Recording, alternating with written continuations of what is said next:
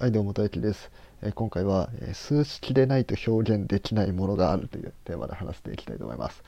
はい、このテーマはですね、えっ、と、マルさんっていうね、地学の配信されてる方いるんですけど、その方のね、あの、メイメイの法則っていう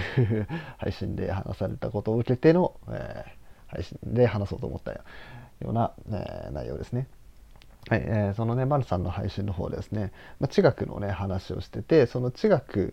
まあ、地理とかね、その地球とか球体みたいな話もあるんで、もちろんどっかで数式が出てくるわけですね。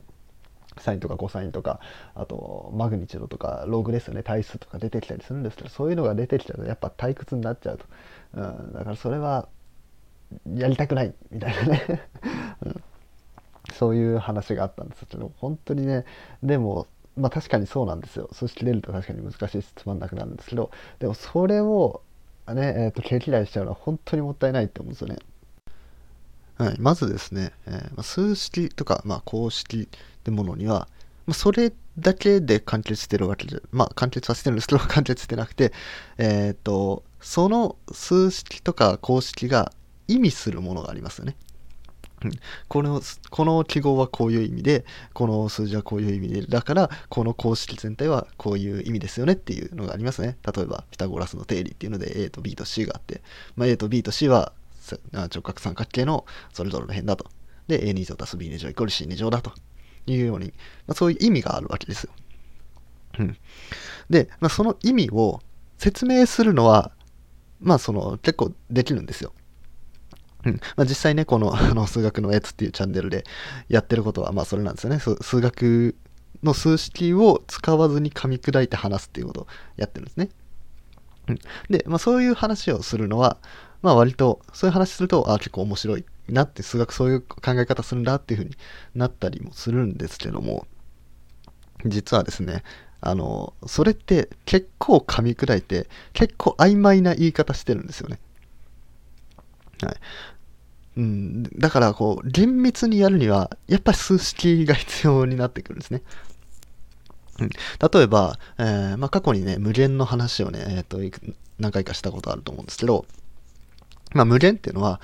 えーまあ、どんな数よりも大きい数ですよっていう説明をしたと思います。1よりも大きい、2よりも大きいし、3よりも大きいし、10よりも大きいし、100よりも大きいし、1000よりも大きいし、1万よりも大きいし、えー1億よりも大きいし、えー1無料対数よりも大きいし、みたいな風にやって、で、そのなんとかより大きいの、このなんとかがどんな数になっても大きいよっていう、うん、そういうような数のことを無限っていう風に言うみたいな話をしたんですけど、これ本当はちょっと違うんですよ。うんまあまず、えっ、と、無限っていうものが数じゃないんですよね。うん、だからこの数が無限かどうか調べようっていうのがまずおかしな話なんですよ。うん、その、まあ、無限ってのは数と違う概念なんですね。うん、もちろん数も概念なんですけど、えー概念の中に数があって数の中に無限があるわけじゃないですか。概念の中に数と無限っていうもの2種類があると。そういうような感じで、なんかね、ちょっとね、認識がずれてるんですよ。じゃあ、まあ、ちなみに本当の無限はどんなのかっていうと、えーまあ、数列の話なんですね、えー数列ってのは1番目はこれ、2番目はこれ、3番目はこれみたいな、えーその、それぞれ何番目にはこの数字があるよみたいなのを数列って言って、で、その数列のこの何番目かが大きくなっていった時にどうなるかっていうのが無限かどうかの判別法なんですね。その数をどんどん大きくしていった時にめちゃくちゃ増加していく。ずっと増加していくんだったらプラス無限だし、ずっと減少していくんだったらそいつはマイナス無限になるし、ずっと大きくしてって何かの値に近づいていくんだったらその値に収束するっていうふうに言うんですね。うん。っていうので、まあ、ちょっとその分かりやすく伝えようとするとやっぱ正確なものとずれちゃうんですよ。もっと言うとさっきの説明もちょっとずれてるんですね。あの増え続けてるから無限にいくかというとそうでもですね。上に誘拐で増え続けたらある値に収束するんで、まあまあ、まあそういう細かいことはいいとして。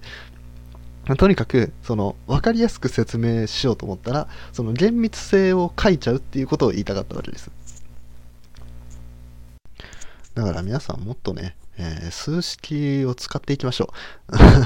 俺の放送を聞いて、じゃあこれを数式にするんだとしたらどういう風にするんだろうなとか考えてみても面白いだろうし、まあ、普通に数学のね、話、数学ネットで調べてみてもいいですし。